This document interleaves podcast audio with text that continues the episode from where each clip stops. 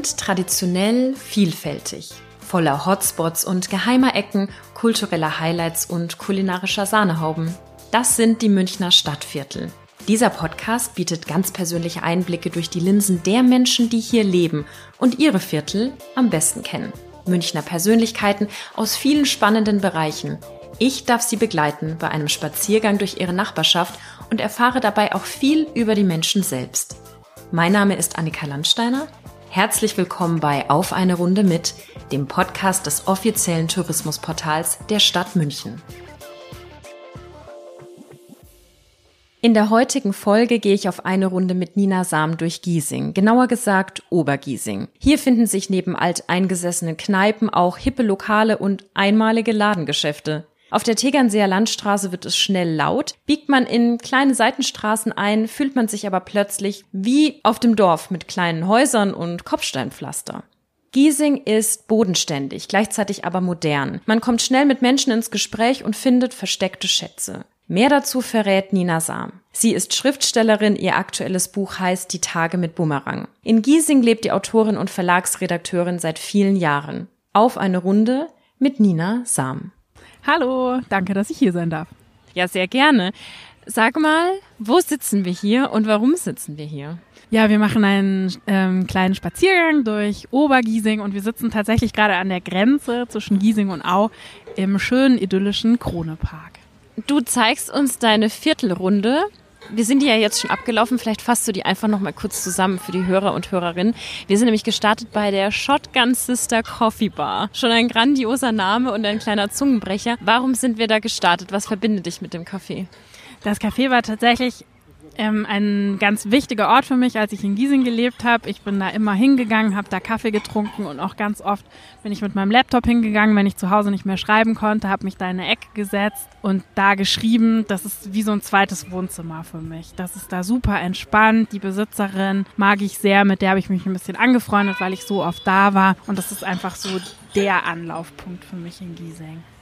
Was hat es mit dem Namen auf sich? Weißt du das? Ja, Shotgun Sister ist ein ähm, Song von Friska Villor und die Besitzerin, die Kata, das war einfach ihr Lieblingslied und sie fand, dass das ein guter Name für ihr Café ist und dann hat sie das einfach so genannt.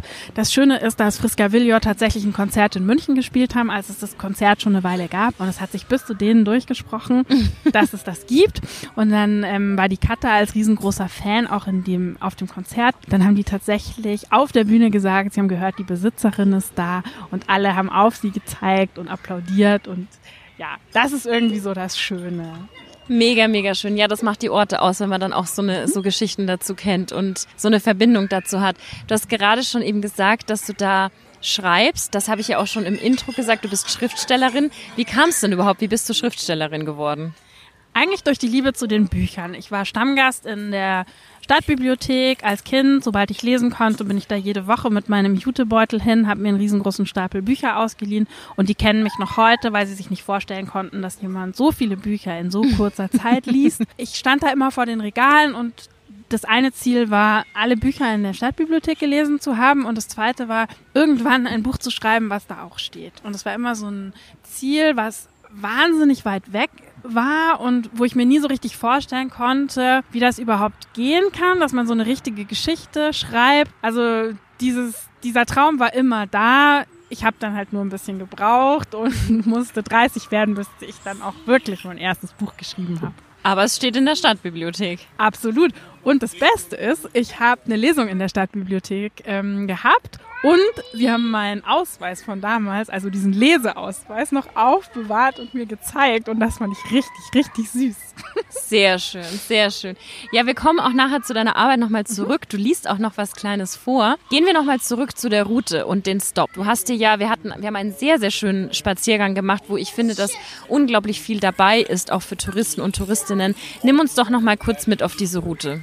Genau, also das ist so eine richtig schöne kleine Route, die man so gehen kann. Man fängt an mit einem mit einem Kaffee oder einer Limonade in der Shotgun Sister Coffee Bar und dann geht man ein Stück weiter, kommt an die Tegernseer Landstraße, so die große Straße, die einmal durch Giesing führt. Der Platz wird manchmal auch Giesinger Stachus genannt, weil das halt einfach so ein bisschen so das Zentrum ist. Und da direkt gegenüber ist so ähm, das Café Schaumermoy, Borzen, Bar, Biergarten. Das ist so eine, so eine ähm, unglaublich charmante, tolle Mischung. Mm, da steht eine riesengroße Linde und das ist so ein ganz kleiner Hof, wo man dann einfach abends mal mit seinem Bier steht. Welches Bier gibt's da? Also das müssen ich, wir in München ja, klären. Also ich trinke da tatsächlich am liebsten aus dem Giesinger Bräu ein Bier. Das helle heißt Untergiesinger Erhellung. Mhm. Ähm, und das finde ich irgendwie schön. Das ist so eine Institution in Giesing und dann haben sie halt auch natürlich das Bier von der Brauerei ja. wenige Straßen weiter. Ansonsten kann man da natürlich auch alles mögliche andere trinken. Ähm, und das ist irgendwie schön, wenn man einfach noch nicht so genau weiß, wie verläuft der Abend, was mache ich. Dann steht man in dem kleinen Biergarten mit einem Bierchen und seinen Freunden. Und selbst wenn man mal alleine ist und dahin geht, kommt man da auch irgendwie mit jedem ins Gespräch. Also das ist so urig, unspektakulär, charmant. Ist das so ein Giesinger Ding, wenn du sagst, dass man da einfach ins Gespräch kommt? Ich habe schon ein bisschen das Gefühl, dass die Leute hier sehr offen sind und überhaupt nicht überheblich abgehoben oder so. Geht natürlich an manchen Orten besser als an anderen und im Schaumermoll geht es irgendwie besonders gut. Aber das ist tatsächlich auch was, was ich total an dem Viertel mag. Und dann sind wir durch so richtig, richtig schöne Gässchen, Straßen gelaufen, wo ich mir dachte, okay, welches Haus, in wel welches Haus möchte ich hier beziehen? Ja, das ist auch tatsächlich so eine kleine Tradition von mir, dass ich da am Wochenende wahnsinnig gern durch die Feldmüller-Siedlung gelaufen bin. Da sieht man noch so ein bisschen den alten Charakter von Giesing. Das war ja ein, einfach auch ein, ein langes Dorf. Und da sind einfach diese ganz kleinen, wunderschönen Häuschen mit Gärten, Höfen, alles irgendwie ganz liebevoll. Und ich kenne ganz viele, die da durchlaufen und sich überlegen, in welches Haus sie ziehen. Ich meine, wir sind in München. Das ist natürlich ähm, vollkommen utopisch, dass wir alle ein Haus in der Feldmüller-Siedlung kaufen. Aber hey, es lebe das Träumen. Ähm, und es macht einfach irgendwie Spaß. Ich finde die Atmosphäre da total schön. Auch irgendwie ganz besonders, weil man das so gar nicht mehr so kennt. Und man geht einmal ums Eck und es ist so ruhig wie genau. am Land. Das fand ich so faszinierend. Ja, genau. Und ähm, dann läuft man da durch und setzt sich dann noch irgendwo rein und isst einen Kuchen, trinkt einen Kaffee. Das finde ich einfach total schön. Ja, ja, dann ja. sind wir, ähm, haben wir noch mal einmal die Tegernseer Landstraße überquert und sind in die Watzmannstraße gegangen. Da ist so eine kleine Manufaktur, die Inge Manufaktur. Und das finde ich auch schön. Es gibt nichts, was ich so oft verschenkt habe, wie diesen Ingwer-Sirup, den es da mhm. zu kaufen gibt. Mhm. Und es ist eben auch, also der, ähm, der Besitzer, der ist auch so ein ganz, der hat in Giesing ist er aufgewachsen und dann hat er in seiner Küche ähm, den Ingwer eingekocht und jetzt gibt's halt diese Manufaktur und von Giesing in die ganze Welt. Mittlerweile ähm, ist es in der Gastro, haben ganz viele einfach diesen Inge-Sirup und mixen da ihre Drinks und ihre Limonaden. Das finde ich einfach total schön. Wenn man was gefunden hat, dann bleibt man dem treu. Also dann geht man halt immer in die Shotgun Sister und kauft immer die Inge. ähm, und das finde ich aber irgendwie total schön. Das ist total schön. Ich glaube, dass auch viele Leute mittlerweile, wenn sie die Zeit haben, gerne so reisen und einfach Sachen entdecken und nicht alles sofort auf dem Silbertablett serviert ja. bekommen. Dann kann man auch immer in die Fußgängerzone gehen. Da genau. gibt es dann so alles. Und das Schöne ist eben, du spazierst da durch, entdeckst was und irgendwo bleibst du dann. Ja, ja. Das ist für mich irgendwie Giesing. Ja. Und dann, von dem vielen Shopping, kann man auch Hunger bekommen. Wo waren wir denn noch danach? An einem kulinarischen Highlight. Ja, das ist tatsächlich mein Highlight, wo ich total gerne essen gehe. Das Lokal heißt Attentat griechischer Salat. Allein der Name schon, gefällt mir als Autorin natürlich. Ja, das sind zwei Typen, die sind auch in Giesing aufgewachsen. Die haben andere Lokale in der Maxstadt. Aber damit sind sie eben auch nach Giesing. Also damit haben sie was in Giesing aufgemacht. Griechischer Salat ist ja immer so eine Beilage, bekommt nicht besonders viel Aufmerksamkeit, isst man zum Souflaki. Und die haben sich halt gesagt, wir müssen dem Ganzen mal einen anderen Ruf geben. Wir starten jetzt eine Attacke auf den griechischen Salat und zeigen, was das für ein fantastisches Hauptgericht ist und wie vielseitig man das überhaupt zubereiten kann.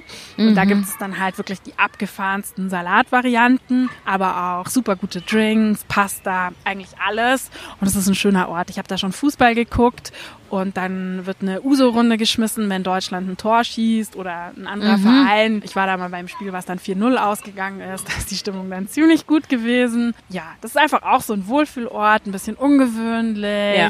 schön bunt. Irgendwie, da ist da immer was los. Ja, Da sind wir schon fast am Ende von der kleinen Runde. Wir sind dann noch kurz über den Ostfriedhof gegangen. Das ist so ein ganz ruhiger Ort, wenn man einfach mal kurz ausbrechen will aus dem Lärm, aus dem Trubel egal aus was, wo man einfach mal kurz durchläuft. Genau, man kann auf einer Bank sitzen, aber es ist auch schön, um einfach mal da eine kleine Runde noch spazieren zu gehen, auf andere Gedanken zu kommen, über irgendwas nachzudenken. Ja.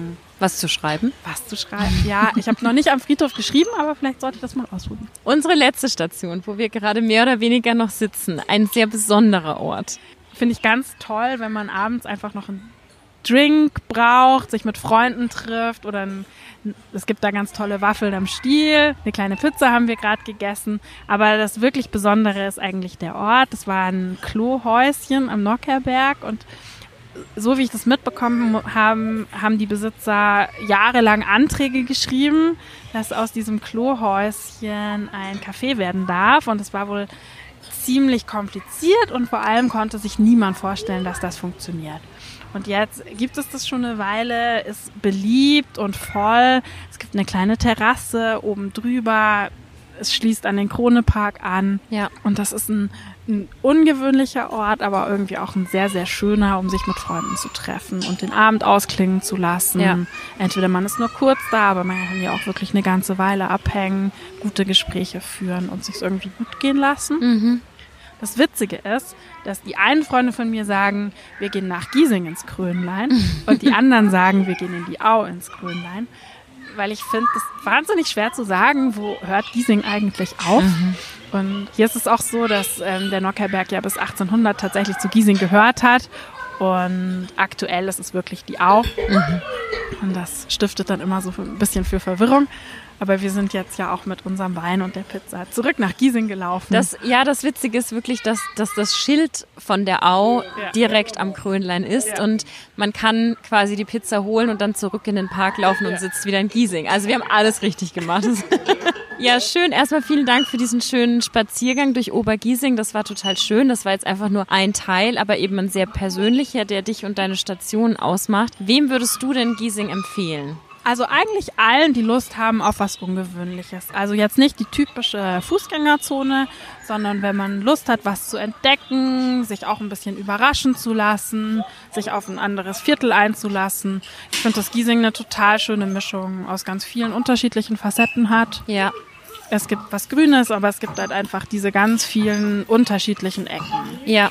Und ich finde, das ist auch ein Viertel. Also ich habe mich, ich fühle mich hier immer wohl. Man muss sich nicht irgendwie was Schickes anziehen, um hier durchzugehen. Ja. Bist du damals bewusst hergezogen oder wie kam das überhaupt, dass du hier gelandet bist? Das war ein Zufall. Also die Liebe hat mich nach München geführt und die Liebe hat in Giesing geführt, er gewohnt. Ich habe da nicht groß drüber nachgedacht, aber es war tatsächlich so, dass ich in, in keinem Viertel, in keiner Stadt zuvor so schnell angekommen bin mhm. Das hat es mir irgendwie leicht gemacht. Ja. Es war das ist keine Liebe auf den ersten Blick. Man ist erstmal, läuft man so ein bisschen durch das Viertel und denkt sich so, hm, wo ist hier was Schönes? Aber wenn man dann erstmal so ein paar Orte entdeckt hat, dann will man hier nicht mehr weg. Mhm. Ich glaube, das geht ganz vielen so. Mhm. Also gerade auch jetzt in der Gastro, die Läden, das sind ja oft Leute, die hier aufgewachsen sind und dann zurückkommen und hier was aufmachen. Und das finde ich auch schön, dass das nicht so, ja. dass man sich dann auch wirklich dem Viertel verbunden fühlt. Ja, kommen wir nochmal zurück zu deiner Arbeit. Du hast ja vorhin schon angedeutet, dass du auch in Cafés manchmal so schreibst. Ich glaube, eine der vielen Fragen, die gestellt wird, ganz besonders SchriftstellerInnen, wie läuft denn so ein Schreibtag ab? Das können sich, glaube ich, viele nicht vorstellen. Kannst du mal, wenn, sagen wir, es läuft gut. wie, wie, wie gehst du dann vor?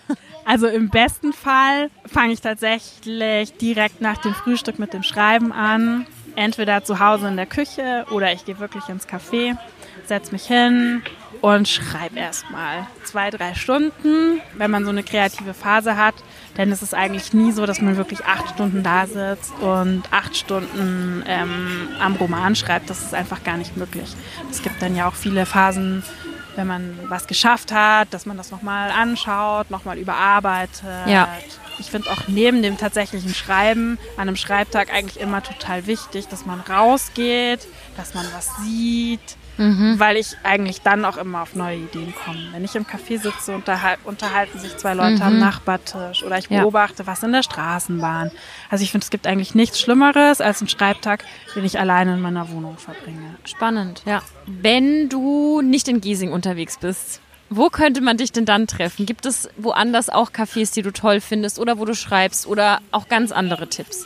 Also ich liebe zum Beispiel das Café Blau in der Au. Ansonsten bin ich natürlich gerne an der Isar, im Umland an den Seen. Ich bin gerne im Perlacher Forst in Harlaching, weil das für mich auch so eine Ruheoase ist, wo man einmal ja. raus ist aus der Stadt. Alles ist grün. Ja. Es gibt eigentlich wahnsinnig viele Orte in München, wo ich gerne bin. Ich finde gerade dieses Unterschiedliche macht ja den Reiz aus. Mhm. Wo wir schon mal generell bei München sind, du als Autorin, kennst du ein Buch über München, das du magst? Ich lese nicht so viele Krimis, aber was ich total gerne mag, sind tatsächlich die Bücher von Friedrich Arni. Der sitzt auch oft im Café Schaumermoy, wo wir vorhin waren. So schließt sich der Kreis. Und der hat, ja, der hat immer irgendwie auch schöne Ecken aus München in seinen mhm. Büchern, die da vorkommen. Kennst du noch andere oder kannst du andere Autorinnen, Autoren empfehlen, die in München leben oder die über München schreiben? Also eher Autoren, die in München ähm, leben. Wen ich wahnsinnig gerne mag, ist Sandra Hofmann. Die lebt in München. Die hat tolle Bücher geschrieben, zuletzt ein Jugendbuch, was ich gerne von ihr gelesen habe, war Paula. Das ist im Hansa Verlag erschienen. Die hat eine unfassbar tolle Art, mit, mit Sprache umzugehen. Da verliebt man sich in jeden dritten, vierten Satz, vielleicht sogar in jeden. die finde ich toll und die habe ich tatsächlich mal bei einem Treffen angesprochen. Hallo, bist du Sandra Hofmann? Ich liebe deine Bücher. und ansonsten, wen ich sehr gerne mag, ist Max Scharnig, der ja für die Süddeutsche Zeitung schreibt. Ja. Der ist ja so eine Mischung aus Journalist und Autor. Ja. Der hat mich auch mit einem, einem Artikel, den er mal für die Süddeutsche geschrieben hat, über eine Zwiebel vom Bodensee, mich zu einem Buch inspiriert. Zu deinem Roman gebracht, ja. Genau. Ja, aber schön. es gibt irre viele. Das ja. sind jetzt einfach nur zwei Beispiele. Sehr, sehr schön. Wir schließen den Kreis zu dir und deiner Arbeit. Erstmal herzlichen Dank für deine Zeit. Und du hast ja gerade ein aktuelles Buch auf dem Markt. Lies uns doch da mal so einen Abschnitt oder so zehn Sätze vor. Das mache ich. Das Buch heißt Die Tage mit Bumerang und ist letztes Jahr bei Hansa Blau erschienen. Und ich lese einfach kurz ein Stück vom Anfang aus dem Prolog. Anu hatte das Fenster geöffnet und lehnte sich nach draußen. Sie atmete die kalte Luft ein und ließ dann kleine Atemwölkchen durch den Garten wandern, so wie sie es als Kind von ihrem Vater gelernt hat. Ich bringe dir das Zaubern bei, hatte Matti gesagt und sich mit ihr nach draußen gestellt. Dann sogen sie ihre Lungen voll und ließen die Luft geräuschvoll wieder ausströmen, immer wieder und wieder. Der Tag, als der erste Schnee fiel, war für sie ein Feiertag. Matti lief zur Abhärtung barfuß über den weißen Teppich. Finnen frieren nicht, sagte er lachend. Anu folgte ihm und setzte ihre nackten Füße in seine Abdrücke im Schnee. Wenn die Kälte von den Fußsohlen aus langsam nach oben kroch, sprang sie neben Matti auf und ab wie ein Flummi. Anus frieren auch nicht. Vielen, vielen Dank. Danke, Danke dass du im dir. Podcast warst.